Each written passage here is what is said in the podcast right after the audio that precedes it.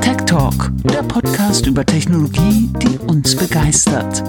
Mit Ben und Patrick von Phase 3. Mehr als nur IT. So, diesmal äh, haben wir uns quasi nicht in der Woche geehrt. Die CES ist rum.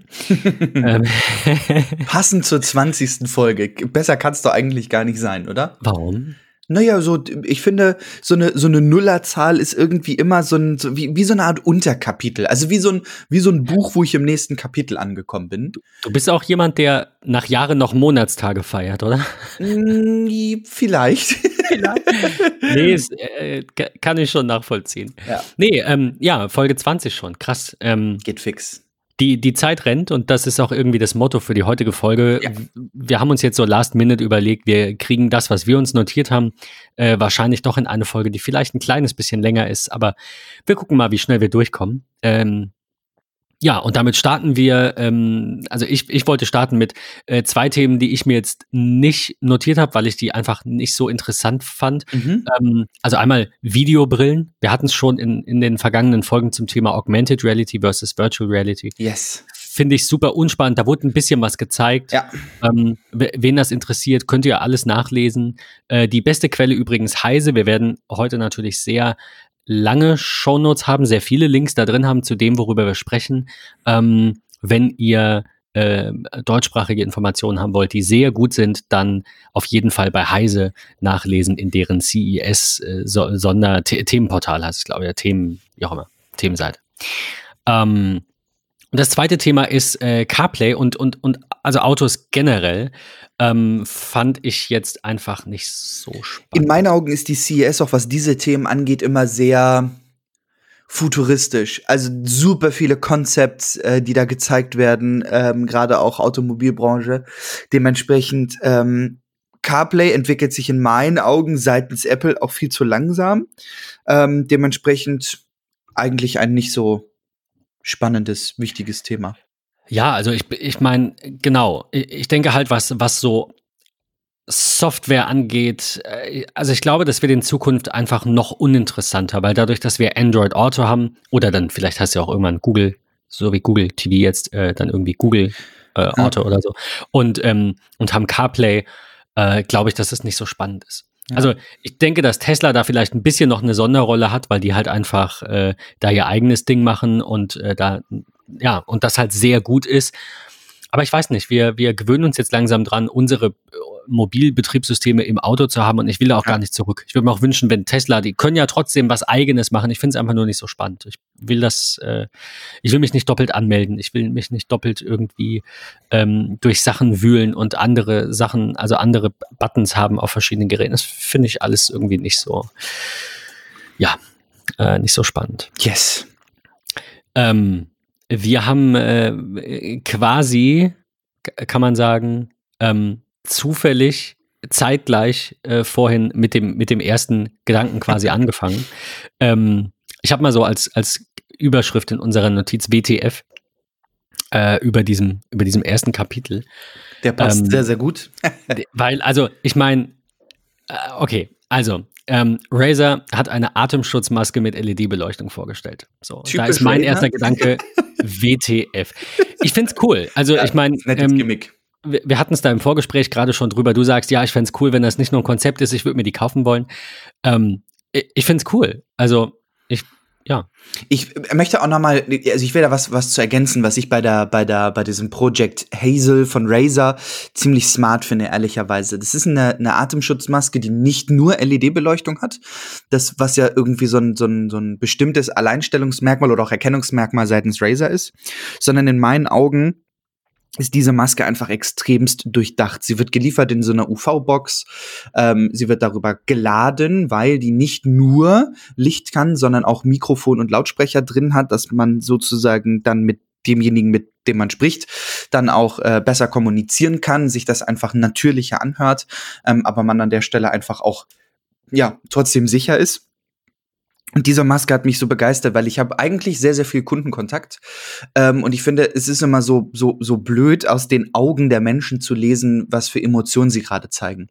Ähm, und dann so eine Maske mit einem transparenten äh, Face Shield sozusagen ähm, und mit diesen, mit diesen RGB-Leuchten kann man, glaube ich, auch so sein, sein eigenes Gefühl vielleicht farbtechnisch darüber darstellen, sein Mut sozusagen ähm, und man kann sich mit Menschen unterhalten und man sieht einfach noch so ein kleines verschmitztes Lächeln oder äh, ne, äh, so, ein, grumpy Face oder so. Ähm, das das finde ich rundet diese dieses Projekt Hazel von Razer eigentlich ziemlich ab. Deswegen fand ich das so smart. Äh, es gibt ja vieles, was man auf dem Markt irgendwie sieht. Ähm, und ich finde das irgendwie ganz, ganz spannend und hoffe, dass da vielleicht in den kommenden Wochen und Monaten mehr zu zu diesem Thema. Es ist auf jeden Fall eine, eine coole Idee. Ähm, ja, ich meine, äh, es ist halt nur ein Konzept. Also wie du gesagt hast, es ist in manchen Kategorien halt einfach ein, ein Konzept ja. und äh, ja. Ich, ich finde die optisch auch nicht ganz so cool. Also die, ähm, es ist schön äh, äh gut gedacht, dass man sich da sieht, also sieht, wie man spricht, aber ich finde die einfach optisch nicht so, nicht so prall. Ja. Da, da finde ich cooler, äh, die AirPop Active Plus ist auch eine smarte Maske, äh, irgendwie, ich will sagen, ganz andere, ganz anderer Ansatz vielleicht auch, ähm, mit einem Sensor, der Daten sammelt über Atemverhalten, Atemzyklus und im Filter abgefangenen Schadstoffen und das dann sogar in die Health-App überträgt. Und nicht nur ein Konzept, ähm, wird zu kaufen sein äh, ab Februar für 150 Euro. Ähm, das äh, fand ich auch nicht unspannend. Aber wir hatten es wir hatten's vor dem Vorgespräch halt auch schon. Die Frage ist, wie wissenschaftlich ist das? Also was, was bedeutet das bei dieser Maske? Also ich meine, ich bin jetzt kein Virologe, aber die sagt hier 99 Prozent aller PM 0,3 Partikel werden aufgehalten. Also auch Staub, Allergene, Feinstaub und mikrobielle Partikel. Und äh, Razer äh, hatte das, glaube ich, irgendwo geschrieben, dass sie ähm, äh, Bakterien zu 95 Prozent und so weiter. Aber ich meine, ähm, wenn die nicht auf dem Niveau einer, einer FFP2-Maske sind, dann werden die uns zumindest jetzt aktuell nichts bringen. Ja, absolut. Ähm, ich glaube aber, dass das auch gar nicht der Fokus ist. Das hatten wir auch vorhin kurz im, im Vorgespräch, weil Patrick meinte, viele äh, ähm, Menschen auf Twitter war es, glaube ich, ne, die, die ja. da überwiegend sich darüber beschweren, wer, wer denn so einen Scheiß braucht. Ich meine, wir sind hier, was unsere Luft angeht, in einer halbwegs privilegierten Position und wir, wir wissen und sehen immer wieder in Dokumentationen, dass ähm, ein, ein, ich will nicht sagen Großteil der Asiaten, aber zumindest ein, äh, in, in chinesischen Großstädten sieht man das ja immer wieder, dass äh, da eigentlich tagtäglich rund um die Uhr Masken getragen werden, einfach aufgrund von Feinstaub und Smog. Ähm, ich will jetzt gar nicht den Teufel an die Wand malen und sagen, das muss bei uns auch so kommen, aber man sollte mal über den Tellerrand rausschauen und halt nicht sagen, naja, vielleicht ist Corona in vier Monaten vorbei, dann kaufe ich mir nicht so ein Ding für 150 Euro. Ja, es gibt halt noch andere Länder mit ja. anders denkenden Menschen, die sich vielleicht auch vor anderen Dingen schützen wollen oder müssen. Ich kann mir das gar nicht vorstellen, in so einem krassen Spock zu leben. Ich finde das schon eklig, wenn ein Bus an mir vorbeifährt. Ähm, von daher ähm, auf jeden Fall eine coole Sache, dass in diese Richtung was gemacht wird. Und abschließend äh, von, von meiner Seite noch gerade zum Thema AirPop. Ähm, spannend ist, dass das Unternehmen bereits seit 2015 aktiv ist ähm, und wirklich so, ja, nicht nur absolut professionelle Masken designt, sondern auch vom Design her dann noch sehr, sehr ähm, ja, smart mit ist. Ähm, und bereits Abermillionen Menschen das Ganze in, diesem, in dieser ganz großen Smogwolke äh, in Shai, äh, Shanghai und, und Beijing im Jahr 2017 getragen haben und sie dadurch super viel dazugelernt haben und, und Dinge angepasst haben und so. Also ein mittlerweile im sechsten Jahr existierendes Unternehmen, was sich nur auf, auf diese Produkte, also auf, auf smarte Masken sozusagen ähm, bezieht, finde ich es wirklich, wirklich spannend Performance, gerade jetzt auch durch die Active Plus mit der Integration in HealthKit ähm, und einem dann wirklich sagen kann, hey, du hast durch das Tragen der Maske vielleicht einfach zu aktiv geatmet, versuchst irgendwo gegen zu atmen, wie auch immer. Also einem da so ein bisschen Unterstützung zu bieten, finde ich smart. Ich, ich, ich finde das sehr spannend, aber das erklärt natürlich auch, jetzt wo du das sagst, warum wir noch nie von denen gehört haben, weil das einfach bis, äh, bis März letzten Jahres für uns äh, fernab jeglicher Realität oder jeglicher Berührungspunkte einfach war. Absolut. Muss absolut. man ja auch sagen. Äh, auch fernab jeglicher Berührungspunkte, was eine tolle Überleitung. Ähm, Japans Startup-Szene entdeckt die virtuelle CES, schreibt Heise, äh, und zwar zum Thema Roboterhaustiere. Das ist auch noch so aus der Kategorie WTF. Äh, also ich will jetzt nicht sagen, damit kann ich nichts anfangen. Ich kann mir schon vorstellen, also ich finde das immer schwer, dass das Jetzt und das Wir, also das, was wir kennen, unsere Kultur, unser Leben mit allem zu vergleichen, was da ist und zu sagen, wer, wie kann man das toll finden? Ähm, ich glaube, dass es durchaus, wenn das ausgereift genug ist, Menschen gibt, die davon profitieren. Zum Beispiel ähm, aufgrund von krassen Allergien, ja, ja. und vielleicht, keine Ahnung, Bindungsängsten, Störungen, irgendwie sowas in dieser Richtung. Und ähm, wir, wir alle wissen eigentlich aus Studien, dass Haustiere ein sehr guter, ähm, ja, wie soll ich sagen, ähm, eine sehr gute Unterstützung sind äh, bei, bei vielen psychischen Themen. Ähm, und ja, ich weiß nicht, also wenn ich aus irgendwelchen Gründen kein Haustier haben könnte, weil krass allergisch oder so, also ja. mein Kind vielleicht, dann ist sowas bestimmt irgendwann eine Alternative. Ich habe es trotzdem mal unter WTF gelistet, weil das irgendwie so, auch diese Verknüpfung so, ja, die Japaner sind da und natürlich haben die wieder irgendeinen Kram mitgebracht. Ich muss sagen, ich kann auch mit Anime und Co. irgendwie nicht ganz so viel anfangen. Klar gab es da mal so diese Pokémon-Phase und so. Aber ähm, ich bin da rausgewachsen. Ich kenne einige, die da nicht rausgewachsen sind. Ich ist alles nicht so meins. Auch diese ganzen japanischen äh, Roboter, ähm, ähm, also die, die Optik und die Art und Weise. Und ich finde das alles irgendwie ein bisschen, ich will jetzt nicht sagen befremdlich, aber einfach, ja, WTF, einfach crazy. Ja. Aber cool, also cool crazy irgendwie. Absolut, definitiv. Wie du schon sagst, ich glaube, da, da, da gibt es sicherlich einen Markt für. Ähm, es, es sieht für uns schon komisch aus. Äh, da heißt es dann wieder die, die typischen Japaner. Ähm, aber ich glaube, die machen da schon echt ganz, ganz viel richtig. Und ich glaube, die haben einfach einen ganz, ganz, ganz, ganz anderen Markt, als wir Europäer ähm, auch das haben. Nicht nur, wir Deutschen sind sicherlich auch ein Stück weit speziell, aber ich glaube, gerade wir Europäer sind da, ticken da echt ganz, ganz anders als viele im asiatischen Markt. Ich, ich würde da ähm, sau gerne mal irgendwie drei, vier Jahre wohnen, weil ich finde das, also das muss ich, echt. Ich, plane ja äh, sowieso äh, in, in den kommenden Jahren äh, mal nach Japan zu fliegen, ähm, aus, aus, aus ganz bestimmten Gründen. Äh, und von daher ähm, wenn ich mal da sein sollte und äh, mit jemandem sprechen kann, der ein Roboterhaustier hat, werde ich berichten.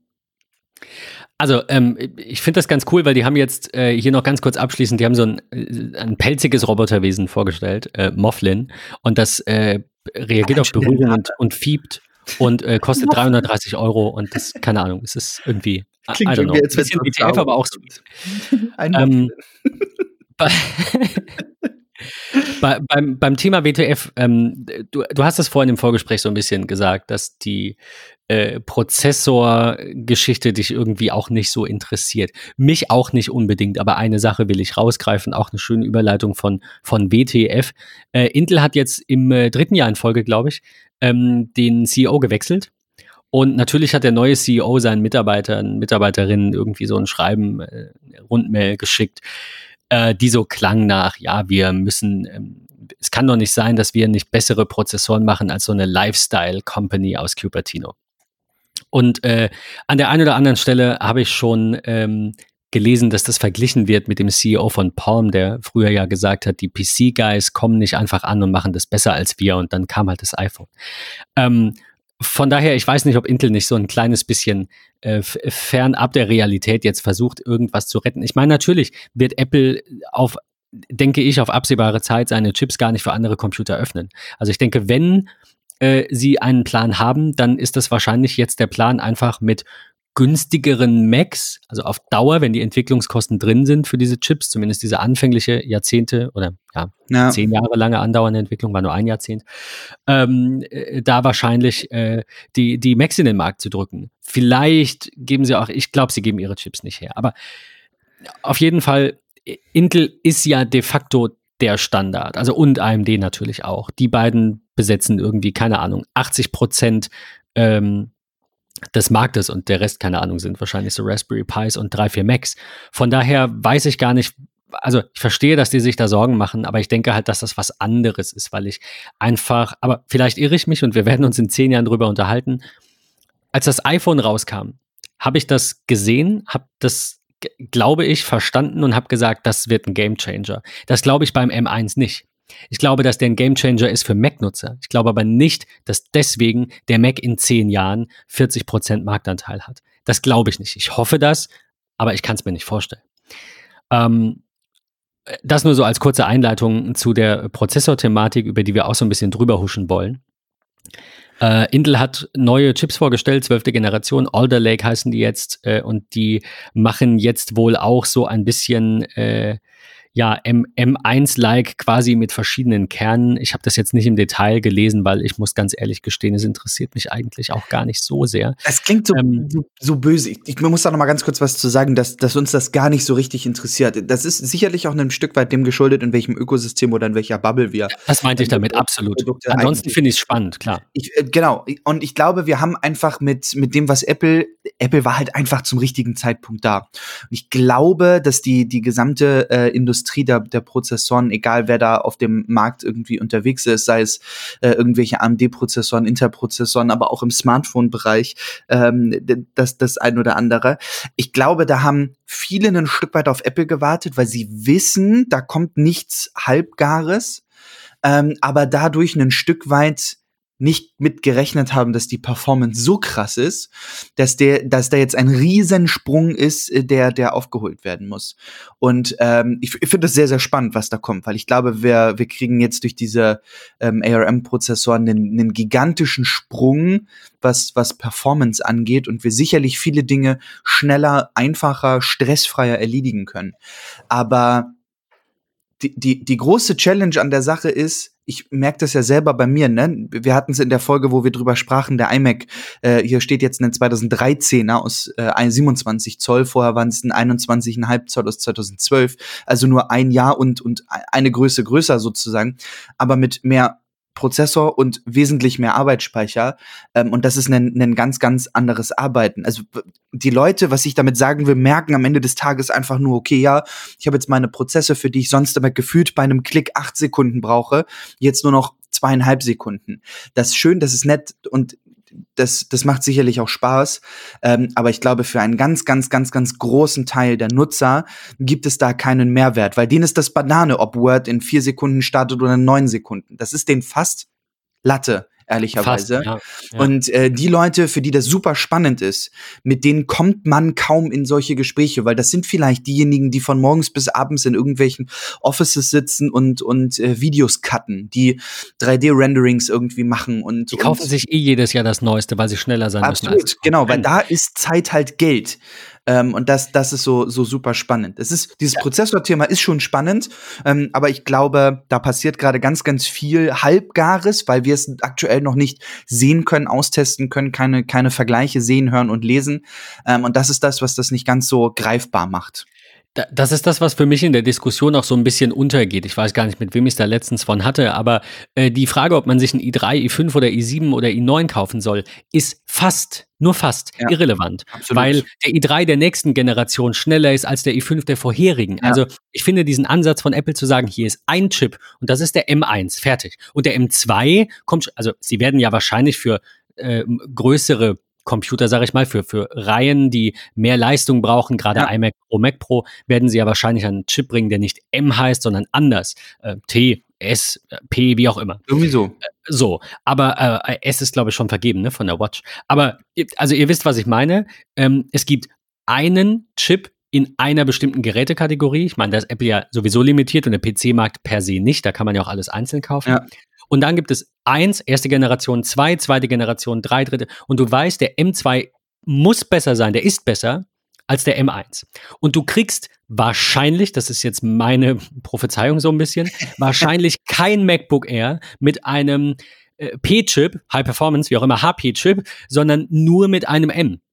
Und du kriegst einen Mac Pro wahrscheinlich nicht mit einem M, sondern nur mit einem P-Chip weil alles andere die Menschen verwirrt. Ich will nicht wissen, ob der P3 dann schneller ist als der M2 oder langsamer als der M5 oder umgekehrt. Das ist, wie du sagst, das interessiert die meisten Menschen nicht. Die wollen was kaufen.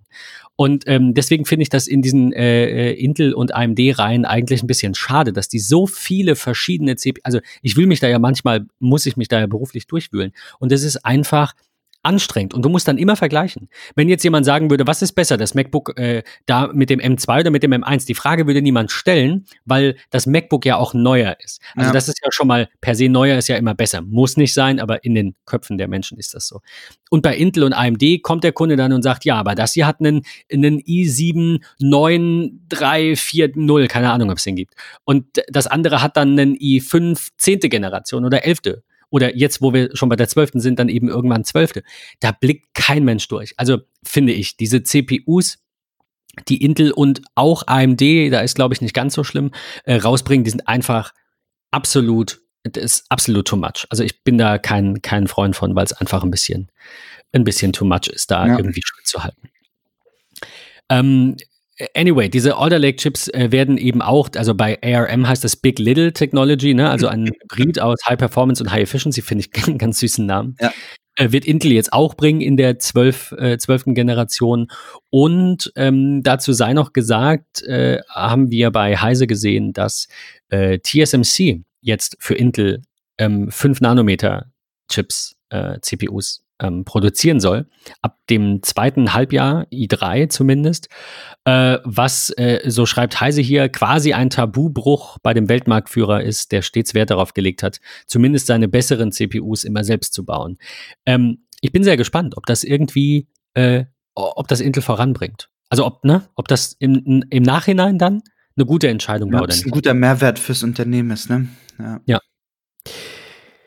Ähm, wo wir beim Thema Prozessoren sind, ähm, müssen wir natürlich auch über AMD sprechen. Äh, die neue Ryzen-Generation ist äh, natürlich auch angekündigt. Neue Kernarchitektur heißt Zen 3, kommt aber nicht in allen Modellen zum Einsatz, schreibt Heise. Und ähm, auf der äh, CES 2020 waren es äh, noch 7 Nanometer und wenn ich das richtig sehe, dann sind es jetzt wohl auch ähm, 5. 5 äh, Nanometer. Also da ja. sind wir dann jetzt so langsam. Es ist ja, also die sind jetzt noch nicht da. Ich will jetzt gar nicht irgendwie sagen, Apple war da zwei Jahre vorher dran. So ist es natürlich nicht. Aber Apple ja. waren halt die ersten und die haben sehr gute Chips. Und jetzt müssen wir halt noch mal so, weiß ich nicht, ein, zwei, drei Monate warten, bis da äh, wirklich einige äh, äh Real-Life-Ergebnisse äh, auch da sind. Und dann ähm, wissen wir hoffentlich, ob, äh, was ich Ihnen ja auch irgendwo wünsche, Intel und AMD da noch Schritt halten können. Ich wünsche denen das deswegen, weil ich es irgendwie schade fände, wenn es nur die Wahl gäbe, einen guten Mac zu kaufen oder einen schlechten PC. Also jetzt nur mal reinbezogen auf den Prozessor. Ich möchte, dass man entscheiden kann, weil man das System besser findet. Also ja. gerade macOS und das Ökosystem.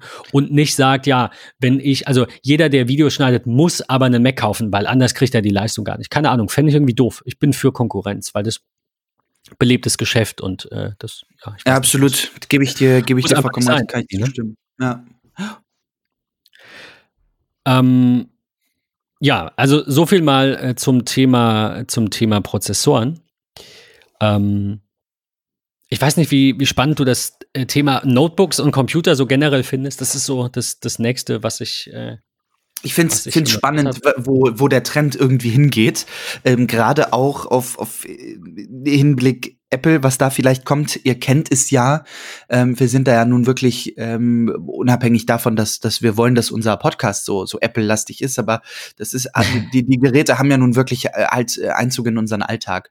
Ich finde es spannend, was sich so so ähm, abzeichnet. Dell beispielsweise mit einem 14 Zoll Notebook. Das 14 ist das neue 13. Ähm, ich, ne, wir haben es ja bei, bei Apple ähm, vor, vor paar Jahren schon gesehen, ähm, da wird mal eben aus 15 16. Ähm, und die Tendenz ist ja nach wie vor immer noch da, dass es vielleicht auch eher in Richtung 17 vielleicht geht oder 16,5 oder irgendwie so ähm, aufgrund der der Designmöglichkeiten. Ähm, generell finde ich finde ich das schon spannend, was da was da passiert. Ähm, und und einer der ersten Links, ähm, die wir die wir hier haben, ähm, ist tatsächlich das ne 14 Zoll Edel Notebook Latitude 9420. Ich bin überhaupt gar kein Freund seit Anfang an, seitdem es diese Innovation, wie einige sie ja nennen, äh, es irgendwie auf dem Markt gibt, dieses, ich kann mal eben mein Display an meines Notebooks umklappen und habe ein Tablet in der Hand. wow. Ge geht nicht in meinen Kopf, nach wie vor, weil Windows ist in meinen Augen überhaupt nicht ein Tablet-Betriebssystem. Ähm, Touch auf den Geräten finde ich auch ganz furchtbar. Ähm, falls uns jemand von Apple zuhören sollte, bitte, bitte bringt niemals Touch in ein MacBook. Das finde ich ganz fürchterlich. ich glaube, es wird kommen. äh, ähm, aber es ist halt schon spannend, wie sie alle gegenseitig, natürlich, wie soll es auch anders sein, ähm, sich nicht abgucken, aber Inspiration suchen. Ne? Das Designer. Es sieht aus wie ein MacBook. also das war so der Hauptgrund, dass ich sage, wir, wir müssen damit eigentlich äh, Metallgehäuse, also haben. die Tastatur ist sehr, sehr, sehr, sehr Apple-like, gerade auch ja. was die Schriftart angeht. Was die, ja, das was, fand ich auch. Ja, ja, Das, ist, das, das ganze Ding, sorry Dell, but copied in Cupertino. Also, ja, ich also auf der anderen Seite finde ich das bei, bei Optik tatsächlich gar nicht schwierig. Ich meine, jeder Kühlschrank sieht ungefähr anders aus. So. Also sieht ungefähr gleich aus und nicht deutlich ja. anders. Also von daher. Ähm, Absolut. Ja, können wir das ja auch mit ein bisschen Humor sehen. Ja. Die anderen haben auch, äh, sind da nicht ganz so nah dran. Also wir haben ja noch HP, haben wir noch verlinkt.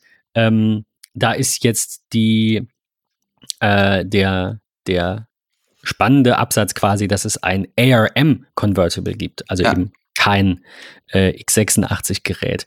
Ich bin gespannt, ob da Apple jetzt vielleicht ein bisschen äh, Schwung in den Markt bringt, also dass Windows auf ARM vielleicht dann besser läuft äh, ja. oder dass die Emulation von x86-Technologie unter ARM auf Windows gut mhm. wird ähm, und wie es mit Virtualisierung auf lange Sicht aussieht und so weiter. Also ich kann mir da, ich kann mir schon vorstellen, dass wir in zehn Jahren sagen werden, krass, hat Apple da mit dem Wechsel zu ARM äh, im, im PC-Bereich, also im Computerbereich, äh, da einen, einen krassen ähm, Stein ins Rollen gebracht. Also glaube ich, glaube ich definitiv. Ne, also äh, ja, ich weiß nicht, also ganz, ganz definitiv würde ich nicht sagen, ganz so sicher bin ich mir nicht, aber ich würde es mir fast wünschen. Ähm, also ja, alleine weil es dann halt wieder ähm, ich sag mal, gleich auf ist. Ne? Also weil ja. ich dann halt mein Windows auch auf meinem Mac laufen lassen kann. Also ja, geht ja jetzt auch schon, haben wir gesehen, ganz toll. Aber ich kann halt keine Apps damit benutzen. Ja. So, von daher, also ist, die ganze Branche muss umschwenken oder ja. eben nicht. Äh, da bringt es nichts, wenn jetzt einzelne, äh, einzelne Dinge da eben äh, ja, umgeschrieben werden. Es geht ja um diese, dieses komplette Umdenken. Und dann ist halt die Frage, wenn das wirklich so ist, was macht das dann mit Intel und, und AMD? Werden die dann auch Chipmaker auf ARM-Basis. Mhm. Also, keine Ahnung, haben wir irgendwann das zweitreichste Unternehmen der Welt ist dann ARM, weil die halt ihre, ihre Lizenzen, ihre Intellectual Property an alle verkaufen. Ich ja. finde es ein sehr spannendes Thema. Was ich im Bereich Notebooks und PCs nach wie vor super spannend finde und ich habe so ein bisschen das Gefühl, dass die, die Company, über die ich jetzt kurz schnacken will, so ein bisschen ja, in eine Kategorie gesteckt wurde, wo sie in meinen Augen gar nicht hingehören. Und zwar will ich noch ganz, ganz kurz über Lenovo sprechen. Ich glaube, jedem ist sofort bei dem Begriff Lenovo das ThinkPad äh, im, im, im Kopf eingebrannt. Ne, die, diese rote Bubble äh, mitten in der Tastatur, äh, die ich als, als, als Mausalternative nutzen kann. Das, das klobige Design, was gefühlt aus dem 14. Stock fallen kann, aber immer irgendwie noch lebt. ähm, also Lenovo ist ja in vielen, vielen Köpfen drin und ich muss ganz ehrlich sagen, die haben sich gerade in den letzten zwei, drei Jahren designtechnisch und, und innovativ auf ein ganz anderes Level gepackt und sind aber preislich in meinen Augen dabei noch sehr, sehr charmant. Ähm, und ich finde, dass das ein, ein Gerät, was das richtig gut abzeichnet, was, was designtechnisch, performance-technisch, aber auch von, von den Features her ähm, richtig tolle Produkte eigentlich designt. Und da haben wir jetzt hier an der Stelle das Lenovo Yoga Slim 7i Pro wer auch immer sich diesen Namen ausgedacht hat. Aber wir haben hier einen, einen 14 Zoll Notebook mit einem OLED-Bildschirm äh, in einem Format von 16 zu 10, äh, was irgendwie 2880 mal 1800 Pixel darstellt. Ähm, Bildwiederholungsraten von bis zu 90 Hertz, also super, super, super viel Technologie, die, die echt spannend ist. Ähm, auch da hat man, ähm, und jetzt muss ich mal sagen, Leute, warum hatet ihr mal so gegen Apple? Aber auch hier habt ihr nur die Möglichkeit, bis zu 16 Gigabyte Arbeitsspeicher hoch zu pushen äh, oder einem Terabyte SSD. Ähm, und natürlich dann so ganz klassische äh, Features, die in 2021, glaube ich, ein Muss sind. Ne? Zwei Thunderbolt 4 taugliche USB-C-Buchsen, Wi-Fi 6, ähm, also all das, was, was man für die Zukunft auf jeden Fall braucht. Ähm, und das, das finde ich ist ein richtig tolles Produkt. Also ich finde, Lenovo ist ganz, ganz oft immer so dieses, nee, also wenn ich mir einen Laptop oder einen Computer Computer kaufe, dann muss der von HP oder von Dell sein. So, und ich finde, Lenovo ist da immer ein, Stückchen eigentlich in der unteren Schublade. Dabei machen die ganz, ganz tolle Produkte ähm, und die, die, auch wirklich kostengünstig sind. Ne? Bei meiner Frau ist das auch so. Die hat ihr, ihr ersten Laptop, den sie bekommen hat. Das war so dieses, komm mein Schatz, wir fahren mal zum Mediamarkt so. Äh, und dann guckst du irgendwie durch die Abteilung und denkst so, ja, okay, alles klar, HP, HP, HP. HP war ja gefühlt super rund auch irgendwie gerade in den, in den Laptops. Ich denke da so an runde Links- und Rechtsklick-Tasten ähm, oder generell alles so super abgerundet, auch im, bei, den, bei den Tasten ähm, im, im, im Gehäuse und so. Ähm, und dann stand da irgendwie so ein Lenovo und der hatte dann auch ähnliche Specs wie alle anderen Laptops, die da irgendwie standen, aber war gefühlt 300 Euro günstiger. Und hat man das Ding halt irgendwie mitgenommen. Und ähm, ich finde, Lenovo macht richtig tolle Produkte und ähm, ich gucke gerne in, in dem Bereich PC und und äh, Notebooks gucke ich mir sehr, sehr gerne Lenovo an, weil die schicke, performante ähm, und, und fürs Portemonnaie wertvolle Produkte äh, auf den Markt bringen. Finde ich immer wieder gut. Also, was wir dieses Jahr generell viel gesehen haben, ähm, habe ich mir notiert, sind äh, viele Notebooks auch mit einem 3 zu 2 Display, was ja eher unüblich ist, aber auch 16 zu 10.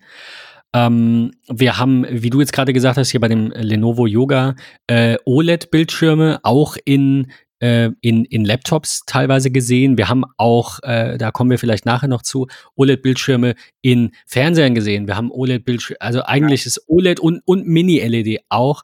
Ähm, der Trend, 21. Der Trend, also ein großes ja. Thema nochmal gewesen. Ja. Was ich cool fand noch zum Abschluss dieser Notebook-Kategorie, das ThinkBook Plus, das kriegt einen größeren E-Ink 2 Bildschirm. Ich kannte, wusste gar nicht, dass das einen hatte, aber ihr könnt euch das so vorstellen, dass auf der Oberseite, also auf dem Deckel quasi, auf der, auf der ähm, Hinterseite des Displays ein ja fast genauso großes E-Ink-Display ist, das tatsächlich Stift und Finger bedienbar ist. Und dann hm. hat man da so seine Aufgaben. Ich weiß nicht, ob man das braucht. Ich finde es aber auf jeden Fall irgendwie geil. Ich finde es auch super spannend. Ich ähm, weiß jetzt nicht, ob ich es bedienen wollen würde. Ich würde ja. mir, glaube ich, eher wünschen, dass man die Bedienung komplett deaktivieren kann, damit da von außen eben nicht aus Versehen jemand was macht. Aber wenn du dein Notebook einfach auf dem Tisch liegen hast und du hast ja. oben deine Benachrichtigungen drauf, hast das dazugeklappt oder siehst da deine Termine, ich weiß nicht, irgendwie finde ich das cool. Ich bin auch sehr, sehr, sehr gespannt, was wir da noch sehen werden. Also, finde ich cool. Ähm, worauf ich sehr gespannt bin, ich hatte dir den Link letzte Woche geschickt. Äh, Monitore ist unsere, unsere, na, was heißt nächste Kategorie? Wir haben hier nur, nur zwei Sachen, äh, die ich gerne nennen würde. Ähm, ich hatte dir letzte Woche geschickt einen äh, Artikel zum Dell Ultrasharp U2421QW. Ja. Wer so ein bisschen die Dell, ähm, äh, die, die Dell-Nomenklatur kennt, der weiß, dass, also U Ultrasharp, wir hatten das in der Dell-Folge, in der über den Monitor, sind einfach die geilsten Displays von Dell, weil die sehr hochwertig verarbeitet sind. 40 ist die Zollangabe. Also das ist ein sehr großer, sehr großer Bildschirm, 21 Jahreszahl. Ähm, Q ist, äh, ist hochauflösend, also in dem Fall eben 2160 Pixel. Und das W steht für Ultrawide. Und da bin ich mal ganz kurz äh, eben noch mal so am drüber nachdenken. Ich bin jetzt vor, ich weiß nicht, zwei Wochen vielleicht drei Wochen, dazu übergegangen, den nativen Fullscreen-Mode mal nicht mehr so intensiv zu nutzen. Im mhm. Gegenteil ist eigentlich eher, also manchmal passiert das, wenn man das über Jahre gemacht hat, ne? Das ist halt einfach so drin. Aber ich versuche mit Tastenkombinationen und Magnet so ein bisschen meine Bildschirme hin und her zu schieben. Und ich muss sagen, ich habe ja jetzt zwei 25 Zoll Monitore hier stehen, nicht mit 4K. Ähm, des, äh, deswegen, also da jetzt eben nochmal ein Grund quasi gegen diese schlechtere Auflösung die sind so groß, dass wenn ich nah genug dran bin, um die Schrift klar lesen zu können, ich eigentlich die Hälfte des einen Monitors nicht wahrnehme. Und äh, da, das hatten wir, glaube ich, in der Folge, da reift ja jetzt so ein bisschen der Gedanke, ob Ultrawide nicht doch eine Lösung ist. Also unter dem Hintergrund eben, dass ich am Anfang gesagt habe, geht gar nicht, weil ich brauche den nativen Fullscreen-Mode. Und jetzt ist mir aufgefallen, wie viel Zeit ich damit eigentlich verschwende, mhm. immer wieder Programme in den Fullscreen-Mode zu packen und dann hast du versehentlich das auf das falsche Fenster gezogen und dann kannst du es nicht wieder rausziehen, sondern du musst erst beide rausnehmen und dann wieder eins. Ich weiß nicht, ob ob ich mir das abgewöhnen kann, also komplett und äh, man scheint es ja auch nicht deaktivieren zu können, oder? Kann, kann man es deaktivieren? Den Fullscreen? Nee, ich, ich glaube nee, nämlich, äh, ich glaube, es gibt Programme, die das unterdrücken können. Ich würde dabei unterstellen, dass die spätestens auf einem M1 Mac dann eben dafür sorgen, dass du hier diese ähm, Sicherheitsfeatures ausschalten musst. Und da habe ich natürlich auch keinen Bock drauf. Hm. Aber ich will auf jeden Fall ähm, mal mal schauen, wenn der denn irgendwann raus ist, ob ich den mal zum Test anfragen kann, weil ich kann mir das schon, also ich finde 40 Zoll eigentlich zu groß, weil, also da kommt es ja nur darauf an, ähm, wie, wie weit sitzt du davon weg? Ja, wenn du mhm. kann einen ja. 100 Zoll Monitor haben, wenn ich davon acht Meter weg sitze oder zehn, dann kann ich damit wunderbar arbeiten. Die Frage ist, wer hat so ein großes Büro?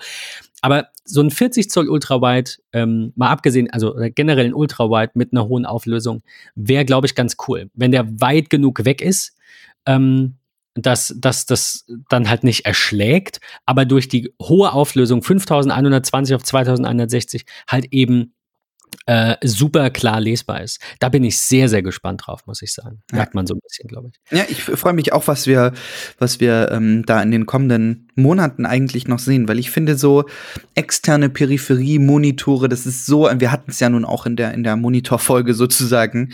Es ist, ja, es gibt aber, aber, aber viele Dinge und ich bin, ja.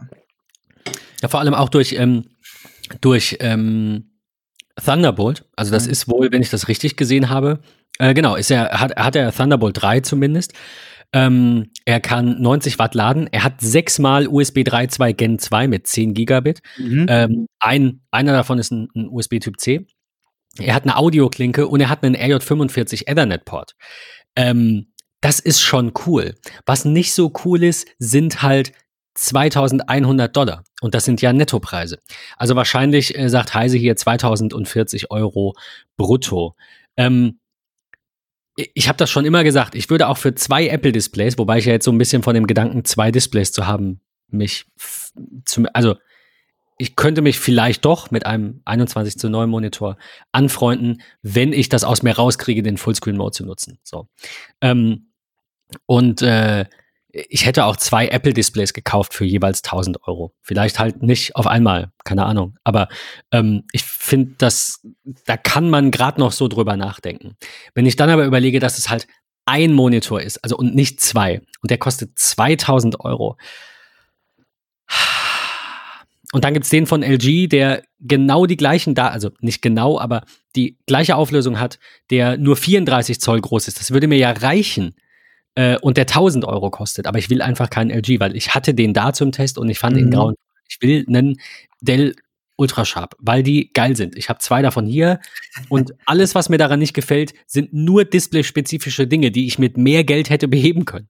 So ist, aber das Design, die die die Optik, die Verarbeitung, die Funktionalität, das sind wirklich tolle Geräte. Ähm, von daher, ich hoffe ja, dass Dell ähm, den entweder schnell im Preis senkt ja. Zumindest mal so um die 1500 würde ich dann sagen, ja, okay, äh, mache ich mal. Aber lieber wäre mir eigentlich, ein, also 40 Zoll ist schon heftig, ne? Lieber wäre mir eigentlich ein bisschen kleiner. Mhm. Weil dadurch, dass der 40 Zoll hat, hat er dann halt auch nur, in Anführungszeichen nur, ich glaube, 140 ppi. Wohingegen ein 4K ähm, 27 Zoll halt 166, 163 irgendwie so hat. Ähm, ich weiß nicht, ob man das sieht. Ne? Kann, das müsste ich nebeneinander sehen. Wahrscheinlich würde es mir auffallen. Ähm, ich glaube, kann man schon kaufen. Denke ich auch, ja. Auch spannend, aber ähm, dann wahrscheinlich, äh, es ist wohl, glaube ich, ich scrolle gerade nochmal durch, ob da doch noch irgendwas Brauchbares hinzugekommen ist. Nee, es scheint noch kein Preis bekannt zu sein für ein neues LG-Display mit, äh, mit OLED. Und zwar 31,5 Zoll, also 7, äh, 27 Zoll will ich gar nicht sagen, 16 zu äh, 9 wollte ich sagen. 31,5 Zoll mit allen möglichen Features, USB-C-Port, dreimal USB-A, DisplayPort, HDMI, alles was man braucht, 99% DCI-P3, äh, Adobe RGB, hier steht RBG, verwirrend. ähm, aber steht hier leider immer noch nichts. Äh, keine Ahnung, was das kostet. Hier wird äh, verglichen der 24 Zoll LG Ultrafine 4K für 700 Dollar und 27 Zoll äh, Ultrafine 5K für 1300. Das ist halt aber nicht, äh, nicht OLED, ne? Ah. Das, also, wie gesagt, ich finde ich finde das sehr spannend. Ich finde die beste Anschaffung jetzt ähm, mal von Computern. Ich meine, ich arbeite auch damit. Ich bin froh, mir immer neue Computer zu kaufen, alle paar Jahre. Das ist schon cool. Aber die tollste Anschaffung oder die, die krasseste Änderung äh, an Technik, die nichts mit der Arbeit zu tun hat, war einfach der Wechsel von einem Nicht-OLED auf einen OLED-Fernseher. Das sind, mhm. das ist der Hammer. Das sind Ha, hast du auch? Ich bin mir gerade gar nicht sicher. Nee, ich habe keinen kein OLED. Ja, hast du. Ja, aber ich hatte einen neuen gekauft. Ja. Irgendwann vor einem halben Jahr oder ja, so. Ja, ja, Also, ich muss sagen, das ist auf jeden Fall äh, eine krasse Sache. Hm. Und da bin ich sehr gespannt, wie sich das äh, generell auch in den Notebooks, über die wir vorhin gesprochen haben, natürlich macht, aber eben auch in den, ähm, in den Monitoren. Und ähm, wäre jetzt die nächste Kategorie äh, in, den, in den Fernsehern. Also, ähm, es ist, äh, es ist fast, so, ein, so, ein, bisschen ein Thema für eine eigene Folge. Ne? Ja, es ist so spannend, was irgendwie bei den Fernsehern so passiert. Das finde ich irgendwie strange. Alles so. Also das, das läuft einem gefühlt irgendwie am Hintern vorbei, weil es so schnell ist, man kriegt das irgendwie gar nicht mit. Gefühlt ist, ist, wird OLED gerade einfach irgendwie ein Stück weit verbreiteter. Ähm, irgendwie will man ja, oder spart man gefühlt irgendwie auf ein, keine Ahnung, 60, 65 Zoll OLED und so, weil es geil ist, wird Spaß mal zu gucken. Ähm, ich bin ja nun auch mittlerweile äh, an so meinem Heim-Setup, wo ich sage, das ist halt extrem geil, ne? Also wenn man irgendwie im Wohnzimmer sitzt und man macht so alle Jalousien zu und sein Hue an, was man zu Hause irgendwie überall hat, äh, mit meiner neuen Vitrine, die per Hue beleuchtet ist und so. Das sieht einfach irgendwie schön aus und hat dann noch äh, HomePods im Wohnzimmer und, und kann da Dolby Atmos drauf nutzen und das ist irgendwie fett. Und dann will man so einen dicken Fernseher haben. Aber gefühlt ist OLED jetzt schon irgendwie raus und es kommt dann irgendwie Mini-LED, was ähnlich fast genauso geil sein soll wie wie wie ähm, OLED und so. Also ich finde das irgendwie faszinierend, was da alles so läuft, weil die CES ist ja mal sehr geprägt von, von, von Fernsehern. Ähm, als ich mich damals mit befasst habe, welcher Fernseher soll es dann irgendwie werden, dann hieß es immer so dieses, ja, warte mal ab, bis im Januar die CES gewesen ist, dann werden vielleicht. Das heißt aber im Februar halt schon fürs nächste Jahr, ne? Ja, das halt also ist so krass. Ah. Das ist schon echt krass, was da passiert. Aber ich muss ganz ehrlich sagen, mit meinem ähm, 55 UK 7550 von LG, den ich habe, bin ich ehrlicherweise sehr zufrieden. Ähm, warte nur drauf. LG hat es ja angekündigt. Es gibt wohl einige Geräte, die es schon bekommen haben, aber AirPlay 2 soll auch noch für unser Gerät kommen. Ähm, von daher warte ich äh, händeringend auf dieses, auf dieses Update ähm, keine Lust immer zum Fernseher zu laufen, weil es ist immer nur so, wir nutzen halt die Apple TV Fernbedienung und gucken eigentlich alles übers Apple TV. Ich glaube, wir haben noch nicht mal ein Satellitenkabel angeschlossen an dem Fernseher. Hm, aber ich warte wirklich auf das AirPlay 2 ähm, Update und von daher mal gucken. Ähm, bin, bin gespannt. Äh, steht bei dir mal ein neuer Fernseher an oder sagst du, du bist, bist happy? Nee, aber ich, ich weiß gar nicht, wann wir, seit wann wir den haben. Ich glaube, es ist auch noch kein Jahr.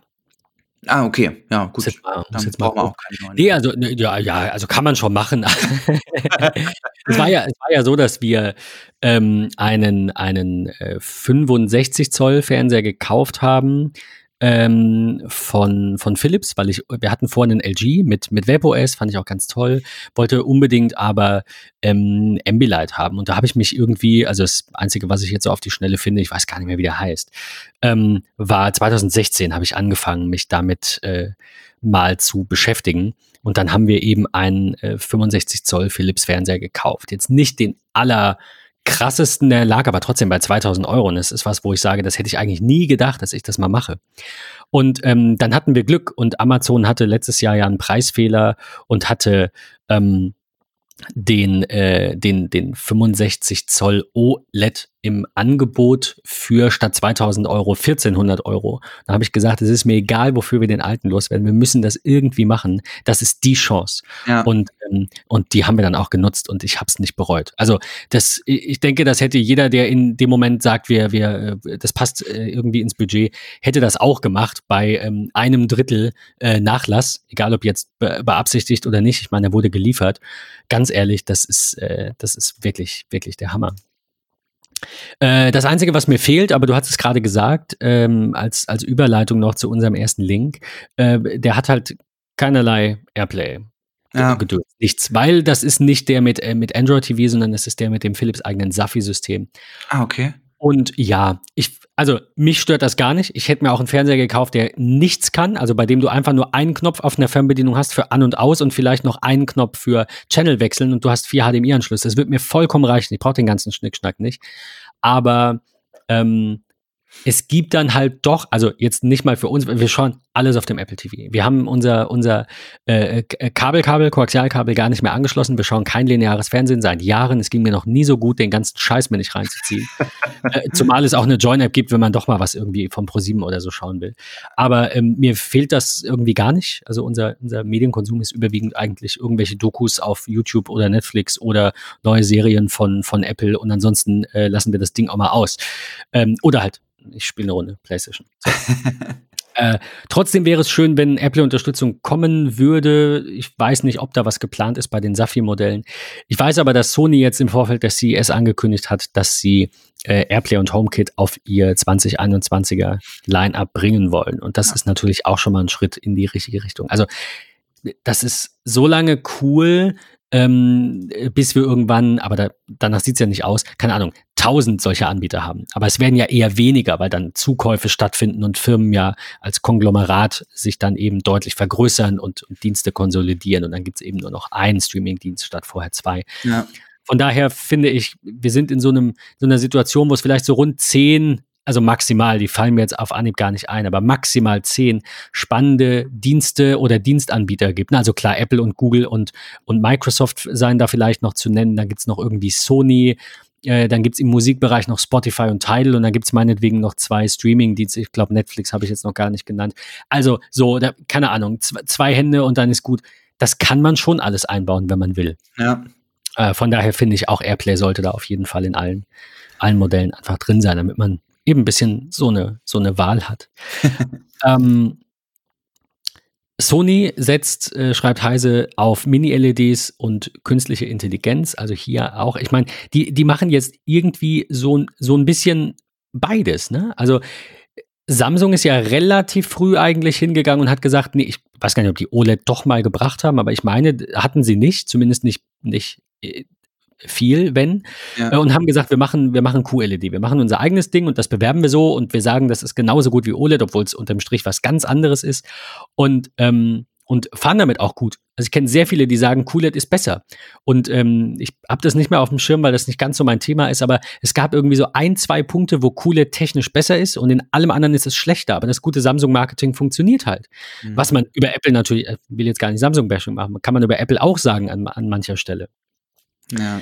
Ähm, und dieses Jahr geht, äh, geht auch Samsung hin und äh, wagt sich quasi an, äh, an äh, Mini-LED und Mikro-LED. Also das sind jetzt so die, die beiden Artikel, die wir euch hier an der Stelle mal, äh, drei Artikel, die wir euch an dieser, an dieser Stelle verlinken. Ähm, Sony jetzt eben verstärkt mit, äh, mit Mini-LED, aber auch LG und Samsung, die wir euch auch verlinken, die beiden.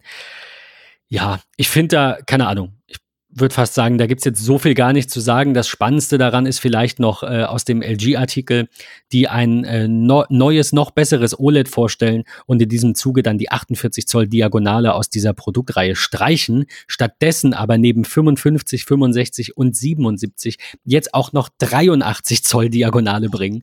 Und ich musste halt immer an diese How I Met Your Mother Folge denken, wo Barney Stinson vor seiner Videowand steht und, und klatscht und diese, dieser ganze Raum ist hell erleuchtet. Ich fände schon cool. Also ich will jetzt nicht sagen, es gibt keinen zu großen Fernseher, aber dann ist der Raum halt zu klein. Mhm. muss man den halt umstellen, dass man vier, fünf Meter weg ist. Ich finde das cool, wenn man das Kino zu Hause hat und da nicht mehr hin muss, um ehrlich zu sein. Dann fehlt nur noch die Popcornmaschine. Ich bin da auch äh, ein großer Freund von. Ähm, mein, mein, Lieblingsbeispiel ähm, aus Jahr 2020, beziehungsweise jetzt ja verschoben in 21, ist nach wie vor die große Challenge, ähm, den neuen, ja schon bereits lange abgedrehten Star, äh, Star Wars, sag ich schon, James Bond zu sehen, äh, der mhm. ja irgendwie im Februar, März 20 kommen sollte, dann im November 20 und aufgrund der andauernden Pandemie irgendwie auf unbestimmte Zeit sozusagen verschoben ist. Das nervt mich einfach extrem. Ähm, und anstatt da irgendwie zu sagen, keine Ahnung, hol ihn dir für 45 Dollar ins Haus, äh, dann, dann hätte ich den zu Hause halt irgendwie geguckt. Aber anscheinend ist MGM da extrem geldgeil und äh, will das irgendwie nicht. Aber gut, das ist ein anderes Thema. Ich bin ein sehr großer Fan davon, das heimische Kino zu verwenden, statt irgendwo mich in große Seele zu quetschen. Auch das ist mal sicherlich was, ganz Besonderes. Ich denke da so an schöne Kinos auch in Hamburg, die sehr, sehr alt sind ähm, und was ganz Besonderes sind. Aber ähm, langfristig möchte ich das im Wohnzimmer haben.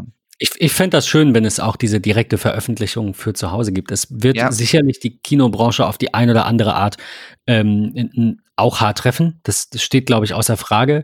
Äh, ich weiß auch noch nicht, was ich darüber denke, müsste mir jetzt Gedanken zu machen.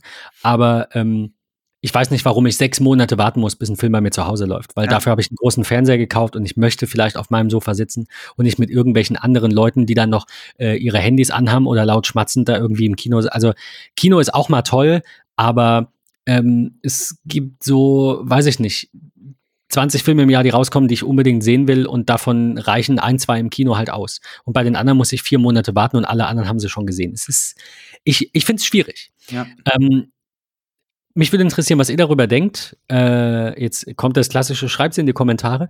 Äh, wenn ihr, wenn ihr wollt, dass wir mal zum Thema äh, Kino und Heimkino oder eben insbesondere auch zu dieser ganzen ähm, Fernsehthematik, also was ist eigentlich OLED und wie funktioniert Mini-LED und äh, worum geht's da? Ähm, dazu mal eine Folge machen sollen, dann äh, lasst uns das wissen. Dann äh, werden wir das demnächst tun. Yes.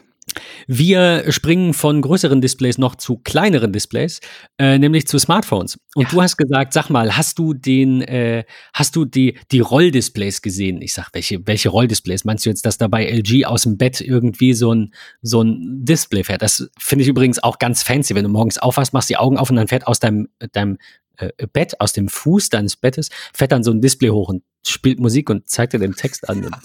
keine Ahnung. Fancy. Ja. Aber du meintest, dass äh, LG, äh, heißt, das, heißt das Gerät Rollable? Heißt das so?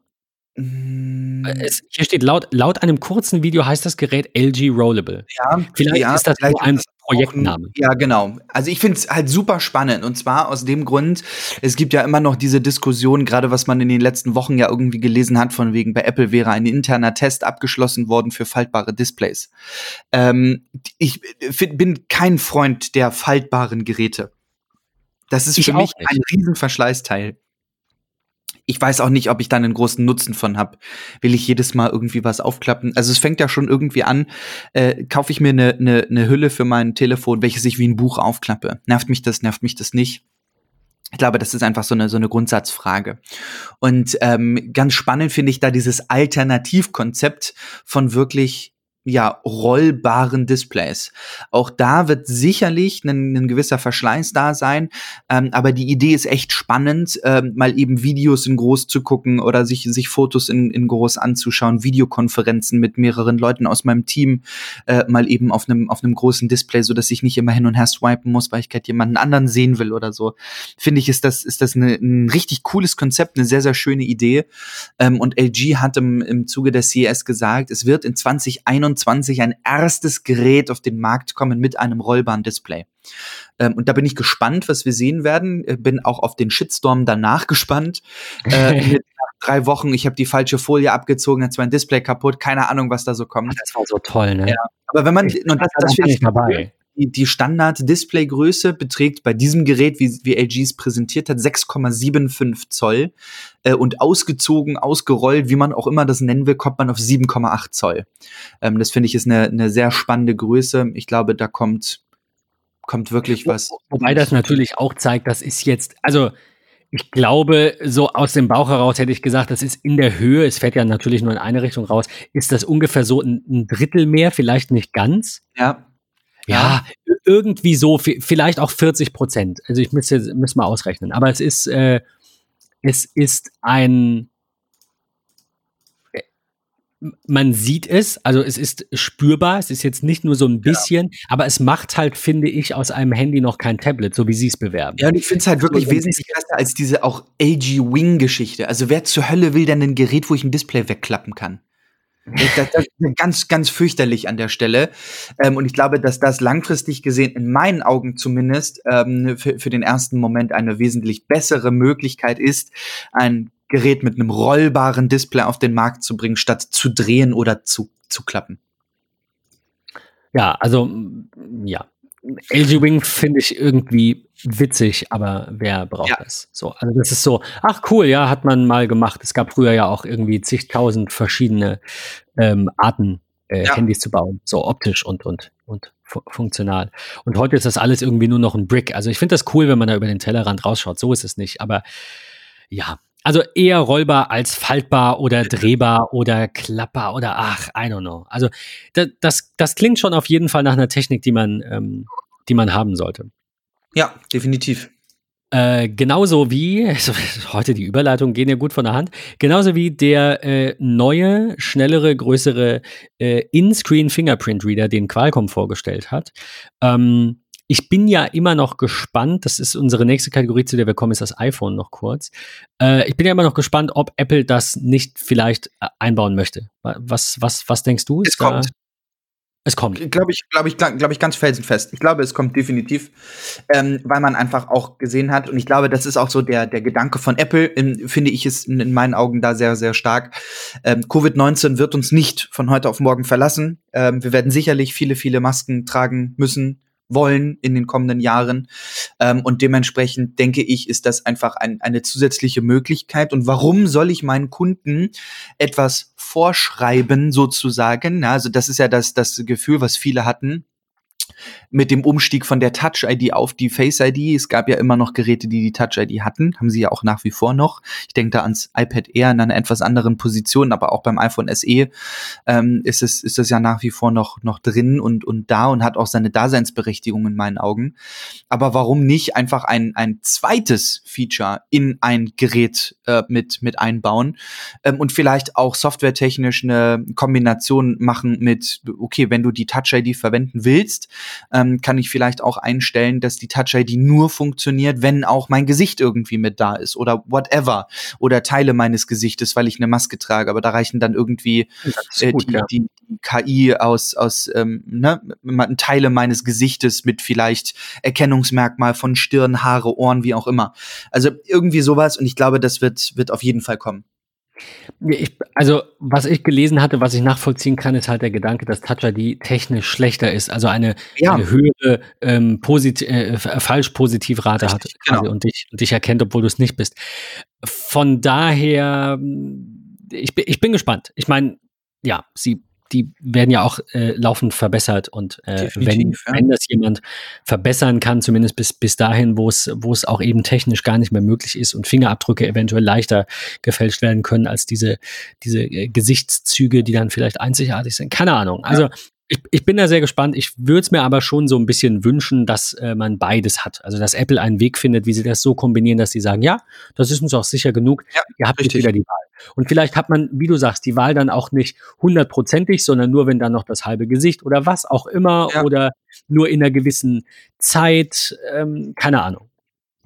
Äh, da bin ich auf jeden Fall sehr, sehr gespannt. Ja. Wir haben noch ein paar Links zum, äh, zum iPhone und zu diesem Ökosystem iPad, Smartwatches und, und HomeKit rausgesucht, über die wir jetzt vielleicht noch mal ein bisschen schneller gehen. Ja, ähm, wir sind ja also gleich schon irgendwie Stunde überschritten, aber es ist mir fast wirklich lieber als zwei Folgen, weil so viel ist es dann doch nicht mehr. Ähm, Anker bringt einen äh, oder mehrere MagSafe-kompatible äh, Zubehörgerätchen, ähm, also wo du dann das iPhone eben drauf äh, draufkleben kannst, quasi unten noch mit so einem Apple Watch Ladepinüppel. Ja, man, man muss halt sagen, der Trend geht halt in Richtung MagSafe. Also ich glaube auch seitens der der 3PP-Anbieter ist MagSafe ein sehr akzeptiertes Feature, ähm, was wir, glaube ich, auch langfristig in den weiteren iPhones behalten werden. Ähm, finde ich, ist eine, ist eine tolle Sache. Die, die Frage, die ich mir stelle, äh, ist tatsächlich, wie gut diese Magnete sind. Also ich habe es halt noch nicht in der Hand gehabt, noch nicht getestet. Ka kann man da, hast du da was zu gelesen? Also bei, bei jetzt in dem Beispiel Enka äh, mit ihrem MagSafe-kompatiblen Zubehör ähm, mit dem, ne, wo ich alles dann irgendwie so drauf laden kann, noch nichts zugehört, aber ähm, ja selbst auch im, im Umgang und an der Stelle vielleicht mal ein Stückchen zu teasern, ähm, wenn wir in, in vielleicht irgendwann in ein, zwei, drei, vier, fünf Wochen oder so noch mal über so Lieblingszubehör-Features und so äh, sprechen, was sicherlich noch mal in der einen oder anderen Folge kommt. Ähm, und zwar haben wir gerade aktuell von von Moft ähm, beispielsweise einen MagSafe Case bekommen, äh, welches sich ja hinten an die Rückseite des iPhones backt, wo ich sogar noch das MagSafe Ladegerät zwischenschalten kann, äh, weil MagSafe einfach so stark ist von den Magneten her ähm, und dort einfach mal ein alternatives Wallet, welches ich aufklappen kann, um mein Gerät auch äh, sowohl im Hochkant als auch Querformat irgendwie mal hinzustellen, aufzustellen, um an einer Videokonferenz teilzunehmen, Filme zu schauen, Serien zu sehen oder irgendwie so. Ähm, also ich habe bisher in, in Sachen MagSafe sehr, sehr, sehr, sehr positive Erfahrungen gemacht ähm, und ich finde, das ist ein tolles Feature. Allerdings, und da, da kann ich vielleicht auch nur für mich sprechen, äh, in meinen Augen nicht das Hauptfeature für das Laden der Geräte, sondern eher zum Befestigen von Zubehör. Ob es unterwegs eine MagSafe-kompatible Powerbank ist oder ob das wirklich so ein kleines Wallet ist, was ich magnetisch an mein Gerät machen kann. So ein bisschen das, das Schweizer Taschenmesser ähm, in, in der Hosentasche an meinem Telefon finde ich sehr, sehr cool. Also du bist äh, generell auch von der, ich sag mal, Qualität der Magnete Absolut. schon überzeugt. Ja. Okay, weil da gab es ja unterschiedliche ja. Ich mag das sehr. Also ich habe bisher noch kein, keine negativen Erfahrungen gemacht. Ähm, auch diese ganzen äh, Hates, die in den ersten Wochen nach dem Release des iPhone 12 kam mit ihrem eigenen äh, Wallet, welches Apple rausgebracht hat. Ähm, da gab es ja nun ganz, ganz viel Shitstorm in Anführungsstrichen. Und ich glaube einfach, wo man sich ein Stück weit erden muss, ist dieses Wallet, wenn man das mal, mal als, als plastisches Beispiel nimmt. Ähm, das, das ist nicht gedacht von Apple, dass dieses Ding dauerhaft äh, an meinem Gerät irgendwie dran switcht, sondern du hast dein iPhone irgendwie dabei, du nutzt irgendwie auch, auch Apple Pay oder so, willst aber trotzdem deinen Führerschein und deinen dein Personalausweis oder vielleicht dann doch noch mal eine, eine andere Kreditkarte oder sowas mitnehmen. Ähm, dann ist das wirklich so dieses, oh, alles klar, ich muss los, ich nehme es dann irgendwie von meinem Schreibtisch mit oder von meinem äh, Schränkchen im Flur äh, bei meinem Haustürschlüssel oder so und lass es dann im Auto vielleicht irgendwie liegen oder wie auch immer. Es ist ja wirklich so ein kleines ähm, Zubehör, was vielleicht nicht 90, 99 Prozent an dem Gerät irgendwie sein sollte. Ähm, also von daher, ich, ich mag MagSafe sehr und habe da keine negativen Erfahrungen gemacht bisher. Wir haben äh, noch, ein, noch ein paar Links, die wir euch hier jetzt reinpacken ähm, zu anderen MagSafe-kompatiblen Chargern. Ich, ja, weiß nicht, gibt es glaube ich nicht so viel dazu äh, ich, ich, glaube einfach, da muss man, ähm, das ist das Schöne, also das finde ich wirklich klasse und das meine ich damit, dass es toll ist, dass so viele Drittanbieter, die dieses MagSafe-Feature auch äh, annehmen. Ich finde es gut, dass es 10, 20, 30, 40, 50 verschiedene Hersteller gibt, die ihre MagSafe-Produkte machen, weil dann gibt es sicherlich für, für denjenigen, der irgendwie sagt, ich möchte ein MagSafe-kompatibles Produkt haben, ähm, gibt es dann sicherlich den perfekten Kompromiss. Ähm, und dann sage ich einfach, nö, das von Enker gefällt mir nicht, weil Design oder was auch immer, ich suche mir dann irgendwie was Schönes von, keine Ahnung, Satechi oder sowas raus. Ähm, Zum Beispiel, wenn ich fünf Geräte gleichzeitig laden muss. Ja. Da, das wollte ich noch hervorheben. Sie haben ein, ein, ein Gerät rausgebracht, das nennen Sie Doc 5. Äh, und das ist eine Multi-Device Charging Station und kann fünf Geräte gleichzeitig laden, die auf einer, äh, auf einer Silikonmatte liegen. Und da gibt es auch so, so ähm, ja, Dividers, so, so Trennstege quasi. Ähm, das finde ich schon gar nicht schlecht. Äh, ich suche jetzt hier gerade noch einen Preis. 60, 60 Dollar. Ne? Bitte? In so einem, in so einem Familienhaushalt irgendwie, ne? Man hat das Ding irgendwie zentral irgendwo stehen ähm, und äh, kommt dann wirklich nach Hause und sagt, alles klar, mein Arbeitstag ist vorbei, ich hau mein iPad da drauf, mein iPhone auch noch mal eben, meine AirPods muss ich laden, weil ich will heute Abend noch mit Freunden in Zeiten der Pandemie per FaceTime irgendwie schnacken oder so, dann können die in der Zeit Wireless aufladen. Die Kinder, die Frau, wie auch immer, kann die Geräte dann auch noch mal irgendwie anstöpseln. Und ich habe dann nicht in meinem ganzen Haus überall Lightning-Kabel verteilt, die vielleicht im äh, Staubsaugerroboter landen oder von Hund und Katze vielleicht angenagt werden, wie auch immer, ähm, finde ich, ist das ehrlicherweise ein, ein sehr, sehr tolles Dock, ähm, was, was sicherlich, ähm, wenn man sich so sein, seine technische Planung zu Hause äh, macht, echt eine, eine tolle Möglichkeit ist, das einzubinden. Wobei ich sagen muss, ich kenne tatsächlich einige Menschen, die halt so ein, so ein, wie so ein Schlüsselbrett oder so haben. Also wir haben das jetzt nicht, wir haben einfach so zwei äh, Lanyards, die klappen. Aber äh, wenige, die so eine äh, gemeinsame Ladeschale für ihre Geräte haben. Ich weiß nicht, wie häufig das verwendet ich hätte wird. Aber ich ehrlicherweise gerne. Ja, echt? Hätte ich, hätte ich total gerne, weil ähm, bei mir ist es jetzt beispielsweise so, sorry, dass ich da jetzt gerade so abschweife und nicht durch das Thema mit durchhusche. Ähm, aber es, es ist tatsächlich so, ähm, ich äh, komme ganz, ganz oft nach, nach Hause ähm, und das ist dann irgendwie so, dass ich äh, mein Lightning-Kabel am, am Nachtschrank dann irgendwie dafür verwende, da meine AirPods anzubügeln. Dann bin ich noch mal irgendwie eine Stunde oder so abends im Büro und habe dann hier im Büro mein, mein iPhone ähm, per, per Lightning an, am Mac angeschlossen und lade das dann irgendwie da. Dann habe ich aber vielleicht auch noch die AirPods Max, die irgendwie geladen werden müssen. Dann warte ich, bis mein iPhone irgendwie geladen ist oder hau erst die AirPods Max irgendwie ran. Ähm, dann ist mein Mac aber auch lange in Benutzung gewesen, mein, mein MacBook und äh, muss auch mal irgendwie geladen werden. Dann zack ist mein USB-C-Kabel verwendet, wo ich mein iPad vielleicht noch drüber laden möchte. Ähm, von daher finde ich irgendwie so ein zentraler Punkt, ähm, wo ich mal eben alles irgendwie drauf machen kann, beispielsweise während des Abendessen oder irgendwie so, äh, ist halt echt eine ne tolle Möglichkeit, weil ich dann auf Nummer sicher gehen kann mit, alles klar, ich muss jetzt los, ähm, dann ist das so wie die Checkliste, iPad vollgeladen, AirPods vollgeladen, iPhone vollgeladen, Apple Watch vollgeladen. Ähm, Finde ich, ist das echt eine ne richtig coole Sache, sowas zentral zu haben. Es muss natürlich auch irgendwie passen. Also bei mir jetzt, so wie es hier ist, hätte ich ehrlicherweise keinen Ort, wo das nicht nur gut aussehen würde, sondern auch irgendwie passen würde, ähm, dass ich das da zentral irgendwo hinstelle, wo, wo jeder dran vorbeikommt. Aber so eine Kombination aus einem schönen großen Flur mit Übergang ins Wohn- und Esszimmer, Küche, wie auch immer, ähm, ich glaube, da kann sowas schon echt äh, gut Einzug halten. mein, mein Gedanke ist dabei eher, äh, ich kann mir das nicht vorstellen, diese Geräte an einem Ort zu haben und dann muss ich immer wieder aufstehen und mir die holen.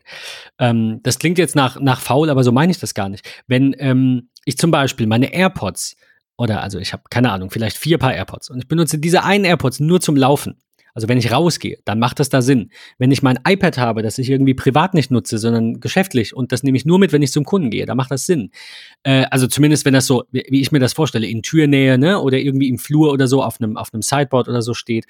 Aber ich kann mir halt nicht vorstellen, äh, da mal für kurz mein iPhone quasi drauf äh, drauflegen zu wollen. Also quasi, ich nehme das und sage, oh, es hat nur noch 30 Prozent, ich leg's da mal drauf, jetzt, jetzt äh, esse ich zu Abend und dann ist es bei 40 Prozent und dann nehme ich es da wieder runter, weil ich will ja nebenbei vielleicht irgendwas nachlesen. Aber vielleicht bin ich da auch einfach ähm, zu häufig am Gerät. Also heißt ja, muss ja nicht jeder so machen. Ne? Also wenn man sein Gerät häufiger mal für einen längeren Zeitraum aus der Hand legt, ich glaube, das ist der größte Unterschied. Das ist der, der größte äh, Fallstrick, den ich hier für uns sehen würde. Ähm, wir haben äh, jetzt ein neues Anker-Ladegerät quasi unter dem Sofa.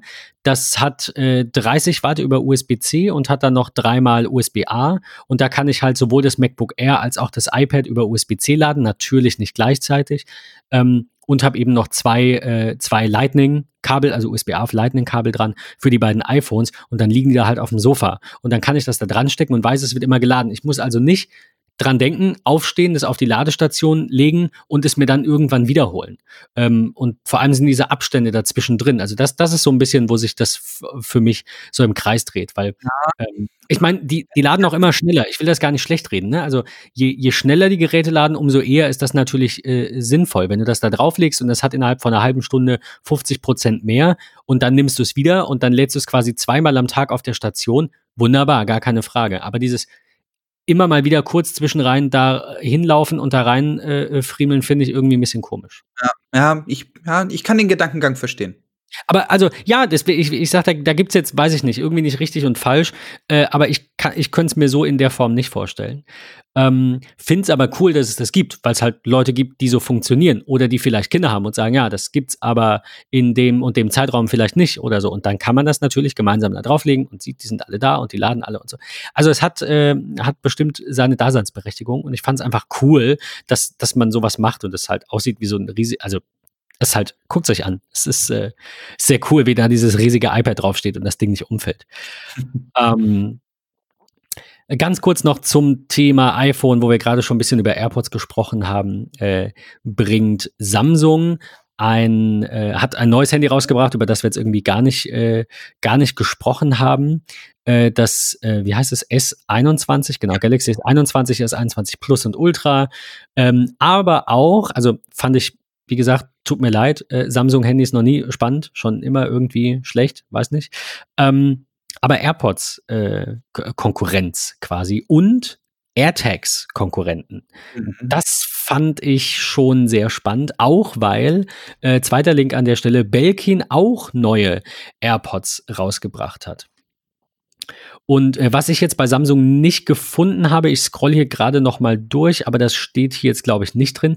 Ähm, ja, also die, die, die heißen Galaxy Buds Pro und die sind, haben halt auch Noise Cancellation, sind so ein bisschen gegen die äh, AirPods Pro ähm, ähm, ja, ver vermarktet, liegen bei 200 Dollar und ähm, Design ist in meinen Augen das, also das Produkt mag technisch auf einem ganz, ganz hohen Level sein, aber wer sich dieses Design ausgedacht hat, ne, den würde ich gerne mal ganz kurz dunkel in einem Park treffen und am Also das, das kann ich nicht nachvollziehen. Das sieht ganz, ganz fürchterlich aus.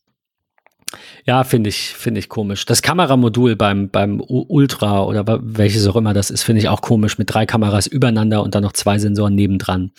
Aber okay, also ich mag Samsungs Design nicht. Ich mag die überzogenen Farben ihrer Fotos und ihrer Displays nicht. Wie gesagt, das ist einfach irgendwie nicht, äh, gar nicht meine Marke. Ähm, ist auch nicht was ich, was ich, was ich aber spannend finde bei Belkin ist, dass deren äh, AirPods Competitor, die Soundform heißen die, Belkin Soundform, dass die Find My Integration von Apple bekommen. Krass, ne? Ich glaube, außer du korrigierst mich an der Stelle bitte, ist das das erste Produkt, das das kann?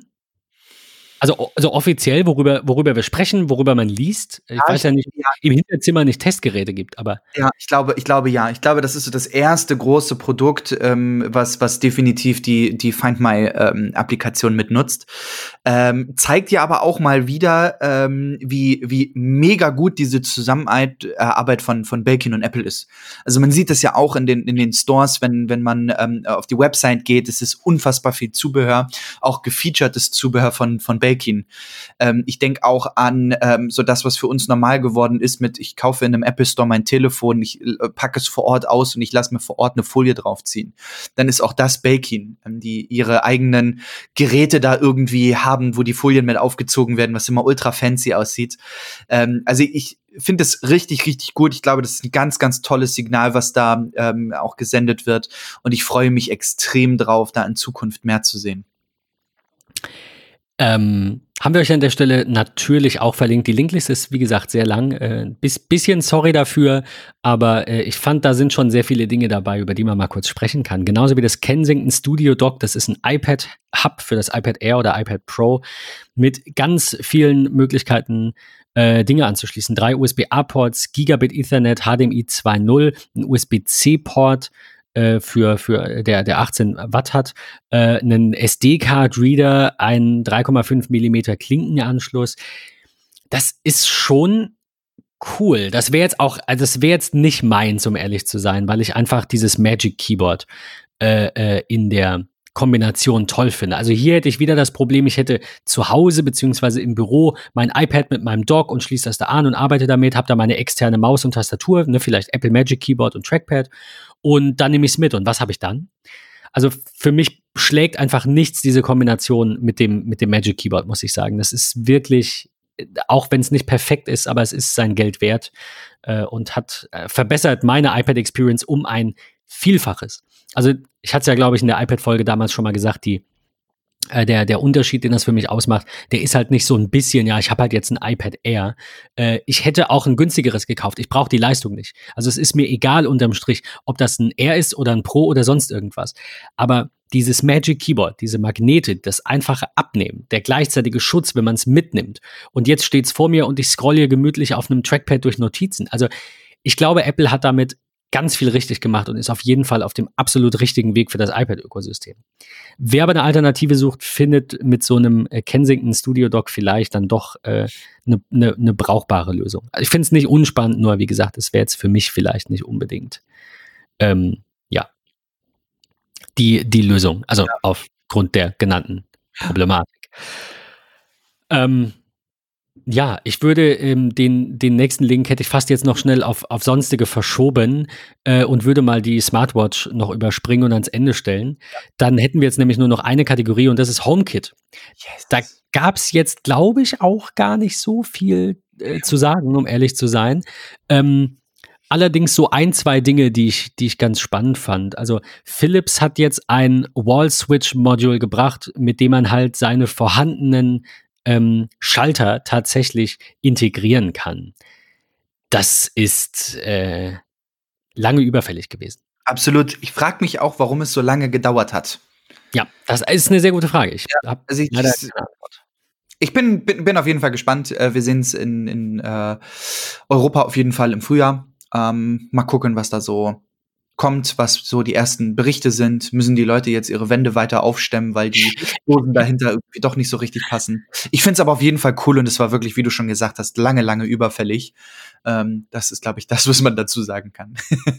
ja, es ist halt, also ich meine, es gibt halt nicht, es gibt eine Alternative und diese Alternative ist eben den, äh, die, die, die, die, das, das Licht quasi äh, dauerhaft zu verkabeln, also quasi den Schalter komplett auszubauen und einfach die, die Leitung zu brücken, wobei man das, weiß ich gar nicht, ob man selber machen darf.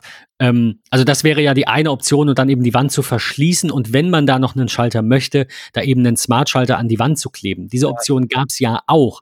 Auf der anderen Seite ist das, ich meine, man kann das machen. Man kann ja auch in einer Mietwohnung Dinge verändern, ähm, wenn man die wieder rückgängig machen kann. Wir hätten das schon machen können.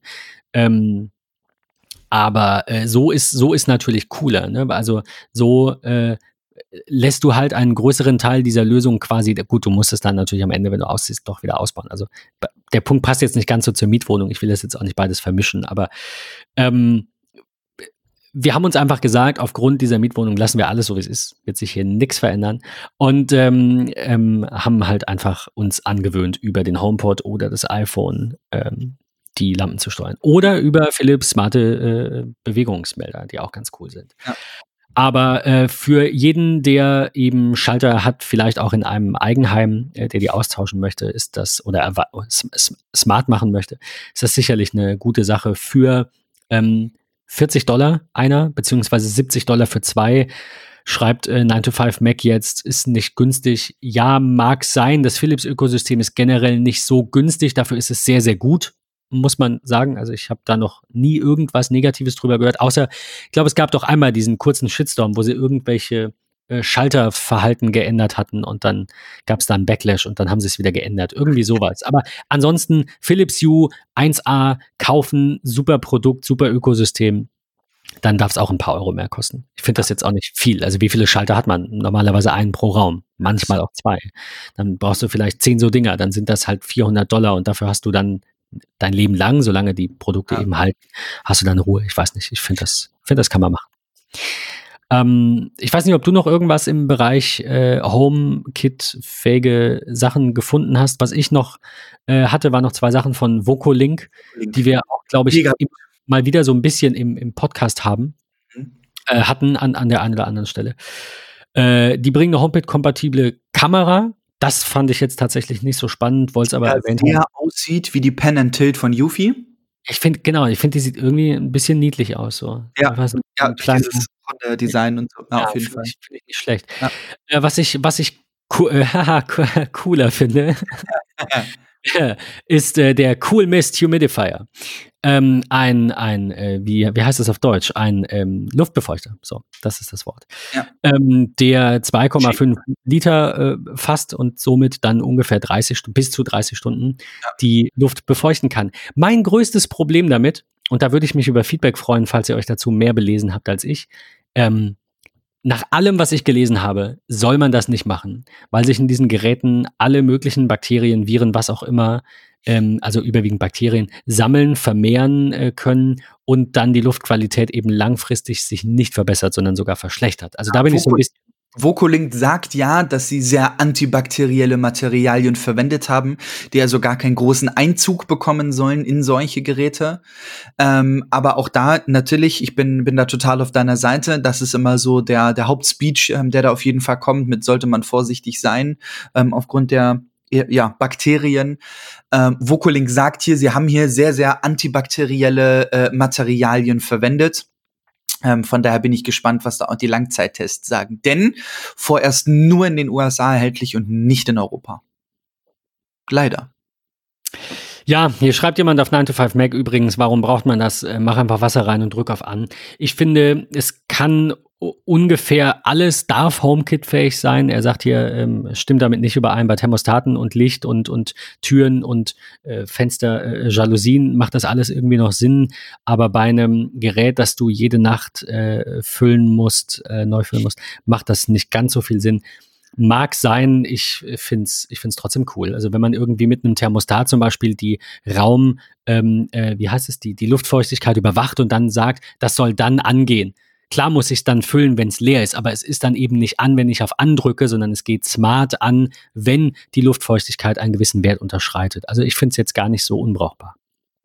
Äh, natürlich unter dem äh, genannten Aspekt, dass man sich vielleicht über die eventuellen Folgen, was Luftqualität angeht, da vielleicht mal noch belesen sollte. Also alles, ich wollte sowas unbedingt haben und alles, was ich gesehen habe, war, mach's auf gar keinen Fall, egal wie viel Geld du ausgibst. Ich wollte ja so einen Dyson, egal wie viel Geld du ausgibst, alles Schrott, unterm Strich ähm, sammelt sich da drin äh, Mock und dann, ähm, ja, macht's das auf Dauer schlechter. Von daher ja. habe ich gedacht, ich spare mir das Geld. Wir haben da so zwei, ähm, so zwei Alu-Dinger an der Heizung hängen kennen sicherlich auch alle, oder man stellt eine Schale drauf. Das tut auch und das schmeißt man hin und wieder in die Spülmaschine und dann ist es einfach was anderes, als wenn da Filtermaterialien und so drin sind. Also ich kann das ja schon, kann das schon ein bisschen nachvollziehen. Aber wie gesagt, wenn ihr da äh, Feedback habt, bitte immer her damit, weil eigentlich hätte ich gern so ein Ding. Ähm, der, der Link, den wir verschoben haben, ist eine Hybrid-Watch mit einem E-Paper-Display. Die habe ich auch nur gewählt, weil ich E-Paper und E-Ink und, und all das ganz spannend finde, weil wir das irgendwie nirgends verwenden, außer vielleicht in den Kindles so flächendeckend und jetzt halt auch äh, in der einen oder anderen Uhr. Aber ich finde, für, also manche Displays brauchen eben all das, was Displays einem so bieten, nicht. Diese tausend Farben und äh, besseres ja. Schwarz. So. Also ich mhm. finde find E-Paper und E-Ink einfach, äh, einfach ein sehr spannendes Thema generell. Ja, ja und weil auch sehr wenig Strom brauchen. Absolut. Und an der Stelle muss ich ganz ehrlich sagen, toll, dass es von der Firma kommt, von der Firma Skagen aus Dänemark, eine der, ich glaube sogar die nördlichste Stadt äh, in ganz, ganz Dänemark, ähm, die in meinen Augen sehr, sehr tolle Designs machen, was ihre Uhren angeht. Ähm, zu einem wirklich. Sie sind echt schick und jetzt wirklich in Kombination mit so ein bisschen Health Fitness Tracker auch noch damit drin. Die sehen sehr, sehr, sehr, sehr schick aus. Solltet ihr euch auf jeden Fall angucken, wenn ihr sagt, ihr wollt eine klassische Uhr mit trotzdem smarten Features, ähm, ist das, glaube ich, mit einem Preis Preis von circa 195 Euro äh, wirklich richtig, richtig toll. Ähm, Und zwei Wochen Akkulaufzeit an der ja, Stelle. Also, also echt richtig, richtig schön. Ist schon spannend, ja. Finde ich auch ganz, ganz klasse. Was ich auch spannend fand, ich muss es noch erwähnen, weil äh, das auch ein Thema ist, das immer so ein bisschen mitschwingt. Ja. Ähm, die Sony Airpeak ja. äh, eine Drohne, die Sony vorgestellt hat, ähm, was wir jetzt gar nicht auf dem Zettel hatten, aber da können wir mal äh, bei, bei Gelegenheit eine, eine, andere Folge machen, einfach weil das nicht in den Artikeln irgendwo erwähnt wurde, aber ich glaube, DJI hatte auch was Neues vorgestellt, also vielleicht machen wir mal wieder eine Drohnenfolge. Aber ich fand es ganz cool, weil, weil ähm, Sony halt hier eine Drohne für ihre äh, Alpha-Reihe quasi vorstellt und sagt, das ist die kleinste Drohne für Alpha-Kameras. Sie sieht halt nicht so klobig aus wie die Konkurrenten von, von DJI. Das, äh, ja, finde ich ganz krass, frag mich halt aber, was es kostet. Also wenn äh, man da halt eine 2.000, 3.000 äh, Euro Kamera dranhängt plus ein Objektiv, dann wird die Drohne wahrscheinlich keine 1.000 Euro kosten. Nee, also ich, ne, man, man munkelt ja äh, seitens Heise, dass dieses Gesamtpaket sicherlich um und bei 5000 Euro aufwärts kosten wird. Aber ich glaube, das ist wirklich eine, eine richtig gute Kombination. Man darf ja nicht vergessen, es gibt ja seitens DJI auch das ZenMuse, ähm, ein eigenentwickelter Stabilisator für Sony-Kameras und die DJI-Drohnen. Ähm, sowas gibt es ja schon in Kombination, aber ich glaube, es gibt nichts Besseres, als innerhalb eines Ökosystems zu bleiben und wirklich sagen, okay, ich habe jetzt hier meine Sony-Drohne passend zu meiner Sony-Kamera. Ist immer die Frage, äh, ich glaube, DJI ist wirklich eines der, der führenden Unternehmen, die extrem lange Erfahrung haben mit ähm, äh, ja, ferngesteuerten Flugobjekten. Ähm, ich weiß nicht, wie weit äh, Sony da ist, ähm, aber es sieht auf jeden Fall alles so aus, als wenn es Hand und Fuß hat und ich bin gespannt, was da kommt. Also rundum wirklich in meinen Augen eine sehr spannende CES. Die erste CES ja in komplett digitaler Variante. Ähm, hat richtig, richtig Spaß gemacht. Ähm, tolle Produkte, auch wenn wieder mal viel Ideen dabei waren für die kommenden Jahre, was denn da so kommen könnte. Ähm, ne? Sei es Automobil, alles das, was wir ne, heute nicht mit dabei haben. Aber ich glaube, das ist ein richtiger, wichtiger Schritt in die nächste Richtung. Sei es Prozessoren, weil irgendwie hat ja eigentlich alles, was wir so nutzen, Prozessoren. Ähm, und von daher ist es schon spannend, was da so in den kommenden Jahren kommt, sei es Geschwindigkeiten im Bereich der Fernseher, vielleicht auch in Drohnen, in Kameras, in, in was auch immer. Ähm, also schon echt richtig cool. Ähm, ich hoffe, wir haben euch unsere Highlights ein bisschen näher bringen können. Vielen Dank, Ben, für deine Vorbereitung und die tolle Linksammlung. Wirklich alles alles tolle Produkte. Von daher, lieber Gott, schenk mir endlich einen Geldbaum im Keller. Dann würde ich jetzt loslegen äh, und würde sicherlich das ein oder andere mir zulegen, um euch natürlich dann auch zu berichten, wie schön es doch ist. In diesem Sinne, wir sind äh, heute hatten wir eine sehr, sehr lange Folge mit sehr vielen Dingen, wenn, äh, über die wir so ein bisschen geflogen sind. Wenn ihr da äh, zu einzelnen äh, Themen Fragen habt, dann wie immer bei MetaMost oder bei Twitter stellen. Und ähm, äh, gerne Anregungen geben. Wir ähm, werden die Themen, von denen ihr wollt, dass wir darüber sprechen, auch gerne mal mit aufnehmen. Übrigens, letztens äh, hat uns ein äh, Hörer geschrieben, äh, dass wir mal was zum Thema WhatsApp machen sollen. Und das steht jetzt schon auf unserem Plan für eine der kommenden Folgen. Mal schauen, wann wir es schaffen. WhatsApp ist da jetzt wieder zurückgerudert, also alles noch so ein bisschen schwammig, aber wir werden es auf jeden Fall ähm, dieses ganze Messenger-Thema und Datenschutzthema bei Messengern demnächst nochmal beleuchten. Vielen Dank für das Feedback an der Stelle. Äh, danke, dass ihr so lange dran geblieben seid, falls ihr das hier noch hört und bis zur nächsten Folge. Tschüss.